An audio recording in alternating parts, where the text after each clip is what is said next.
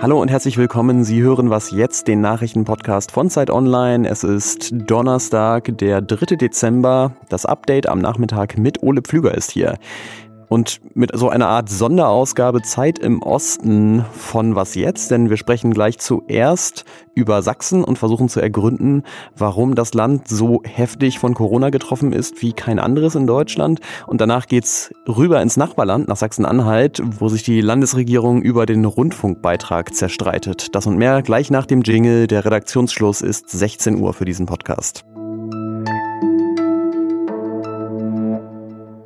Es infizieren sich immer noch zu viele Menschen mit SARS-CoV-2. Die Zahlen sind immer noch zu hoch. Sie befinden sich auf einem Plateau, aber sie sinken noch nicht spürbar. Deutschland kommt nicht voran beim Kampf gegen die zweite Corona-Welle. So kann man, glaube ich, die RKI-Pressekonferenz von heute Vormittag zusammenfassen. Die Fallzahlen stagnieren auf hohem Niveau und immer mehr Menschen sterben auch an oder mit Covid-19. In den letzten sieben Tagen waren es mehr als 2000. Die Lage ist in fast ganz Deutschland angespannt, aber ein Bundesland steht ganz oben in dieser traurigen Statistik und zwar nicht nur einfach, weil halt irgendein Land oben stehen muss, sondern wirklich mit Abstand und zwar ist das Sachsen. Die Zahl der Neuinfektionen in Sachsen ist mehr als doppelt so hoch wie im Bundesdurchschnitt und ähm, auf die Bevölkerung gerechnet liegt die Zahl der Toten in den letzten sieben Tagen sogar mehr als dreimal so hoch. Und trotz Lockdown Light ist es im November ähm, erstaunlicherweise nur noch schlimmer geworden. Und wie das sein kann, das möchte ich jetzt mit meiner Kollegin Anne Hänig von der Zeit im Osten besprechen. Hallo nach Leipzig, wo es ja, glaube ich, nicht ganz so übel aussieht wie im Rest des Landes, oder? Hallo, ja, wir haben in Sachsen die kuriose Situation, dass in den Großstädten, vor allem aber in Leipzig, die äh, Corona-Zahl viel geringer ist als in den ländlichen Regionen. Äh, das ist ja im, im, im, Rest der Republik anders. Ja. Warum ist, sind sie denn in Sachsen insgesamt so hoch? Das ist gar nicht so leicht zu erklären und wir ähm, haben uns das intensiv angeschaut für die neue Ausgabe der Zeit und sind im Wesentlichen auf drei Gründe gekommen.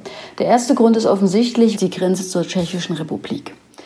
Nun muss man wissen, dass Tschechien sehr hohe Corona-Zahlen im Oktober hatte, dass Sachsen aber gleichzeitig es den Menschen im Land dort ermöglicht hat, unkompliziert nach Deutschland zu reisen. Mhm. Das erklärt, warum Sachsen zuerst von dieser zweiten Welle betroffen war, aber es erklärt nicht, warum sich das Virus so stark verbreitet hat. Was würde das denn erklären? Zum einen haben wir uns unterhalten mit Oberbürgermeistern aus dem Erzgebirge, dem meistbetroffenen Kreis. Und alle sagen, die Lage ist dramatisch, aber irgendwie ist es in den Köpfen der Leute noch nicht angekommen. Da wird immer von so einer Mentalität gesprochen und ich komme selber aus dem Erzgebirge und weiß ein bisschen, was gemeint ist. ja, Irgendwie offenbar die Hoffnung darauf, dass es einen schon nicht so schlimm treffen werde. Man hat quasi gelernt, dass es harmlos ist, ja. Man, genau, man hat, ja, also dieser Schock, den Nordrhein-Westfalen erlebt hat oder Bayern, Baden-Württemberg, den gab es hier nicht und jenseits davon äh, ist es in den ländlichen Regionen, vor allem im Erzgebirge, schon so, dass Familien eng zusammenleben dass manchmal Enkel mit Großeltern in einem Haus leben und man das jetzt nicht einfach ähm, beenden kann. Ne? Ähm, ein Grund fehlt, glaube ich, noch, ne, wenn ich richtig mitgezählt habe, oder? Ja, der dritte Grund, äh, das ist natürlich ein bisschen spekulativ, aber wir glauben schon, dass da was dran ist. Ministerpräsident Michael Kretschmer hat Anfangs war er sehr strikt, dann war er der Lockerungsmeister der Republik. Aber als die Zahlen dann stiegen, wurde sehr spät reagiert. Und ich glaube, dass die Landespolitik nicht so richtig aus dieser Grundhaltung, jeder schätzt selbst am besten ein, wie viele Kontakte er hat oder nicht, dass, dass sie zu spät aus dieser Grundhaltung herausgefunden hat. Die bundesweiten Maßnahmen sollen jetzt ja nochmal verlängert werden bis zum 10. Januar, aber das scheint ja in Sachsen nicht auszureichen. Was ist denn darüber hinaus geplant? Es gibt schon eine strengere Verordnung, die in Sachsen gilt, wobei ich hier das ein bisschen einschränken muss.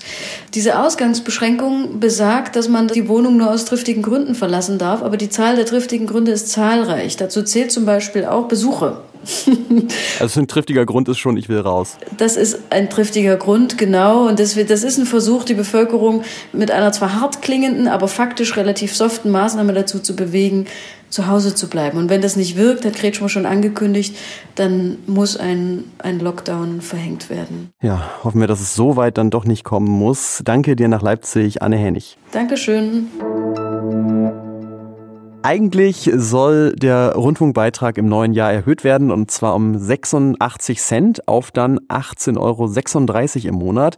Dafür müssen aber alle Landesparlamente noch zustimmen und auf Sachsen-Anhalt scheinen die Öffentlich-Rechtlichen da nicht unbedingt zählen zu können. Ähm, die CDU und Ministerpräsident Rainer Haseloff, die wollen nochmal nachverhandeln und das gibt Stress. Und zwar nicht nur in der Koalition. Mehr dazu weiß Martin Machowitz, genau wie Anne, von der Zeit im Osten. Hallo, Martin. Hallo, Ole. Hi. Äh, wie begründet die CDU in Sachsen-Anhalt das denn? Also die sind äh, schon ganz lange kritisch, was die Gebührenerhöhung angeht und äh, artikulieren das auch schon seit Monaten, sogar schon so lange, dass es im Koalitionsvertrag steht, der gerade in Sachsen-Anhalt gültig ist. Die haben das Gefühl, die öffentlich-rechtlichen sind zu groß, geben zu viel Geld aus, die Gehälter sind zu groß, die haben das Gefühl, 100 öffentlich-rechtliche Radio- und Fernsehsender sind ihnen zu viel. sie haben auch Kritik an inhaltlichen Fragen, die versuchen sie gerade nicht so laut zu artikulieren, weil äh, das ganz schnell danach aussieht, als würde sich die Politik zu sehr einmischen in den öffentlich-rechtlichen Rundfunk und die Freiheit äh, des öffentlich-rechtlichen Rundfunks.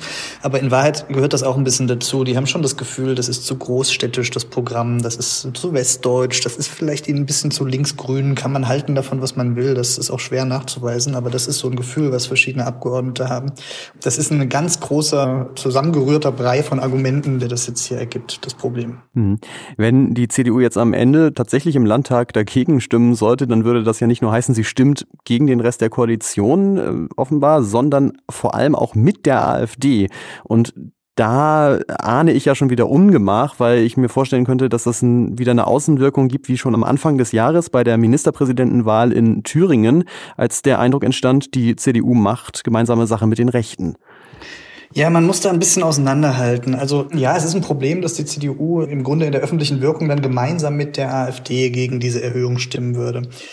Äh, es ist aber was anderes als bei Kemmerich im Februar. Bei Kemmerich im Februar, das war wirklich ein Tabubruch oder ein Dammbruch. Man kann das ruhig mit großen Worten beschreiben, weil da äh, äh, sehr offensichtlich und sehr gut vorbereitet inszeniert wurde, wie man einen äh, Ministerpräsidenten gemeinsam mit der AfD ins Amt wählt. Also man hat sich da die AfD zum Instrument und zum Werkzeug gemacht oder andersrum wurde vielleicht auch zum Werkzeug der AfD gemacht. Oder sich machen lassen vielleicht ja auch, ne? Hat sich machen lassen, genau. Also man weiß ja nicht, wie viele wollten das, wie viel ist es passiert, aber es ist auf jeden Fall ein Tabubruch gewesen. Jetzt geht geht es aber um was Inhaltliches. Und äh, da muss man schon ein bisschen aufpassen, äh, dass man sagt, nur weil die AfD das auch vertritt, dürft ihr das gar nicht mehr vertreten. Und ich finde es jetzt auch ein bisschen unfair in der öffentlichen Debatte, dass äh, die CDU-Kollegen da jetzt äh, hingestellt werden, als würden sie hier AfD-Programm umsetzen. Das ist schon auch CDU-Programm, ja. Danke dir, Martin Machowetz, für deine Einschätzung. Ganz lieben Dank. Ciao. Was noch? Zwei alte, weißhaarige Männer, die haben beide eine Mütze auf und sehen auch beide irgendwie maritim angezogen aus. Den einen kennen wir alle, das ist Captain Iglo, der Typ aus dem Logo vom Tiefkühlkosthersteller. Und naja, der andere, der ist ihm nicht ganz so unähnlich, aber werben tut er für die Firma Appel Feinkost. Dagegen hatte Iglo geklagt und zwar vor dem Landgericht München und das hat diese Klage jetzt aber abgewiesen heute. Unter anderem mit Hilfe eines kenntnisreichen Mützenvergleichs. Captain Iglo trage nämlich eine Kapitänsmütze, heißt es im Urteil. Und das, was der Feinkostmann da auf dem Kopf hat, das ist offenbar eine Elblotsenmütze. Dann mal gute Fahrt.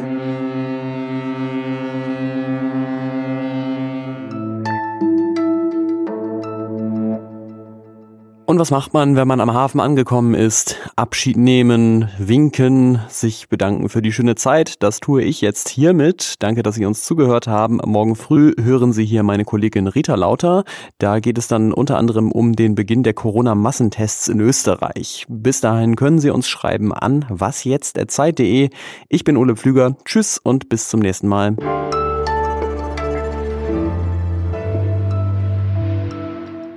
Rita kommt ja auch aus Leipzig. Das sind also wirklich Leipziger Tage hier bei Was jetzt?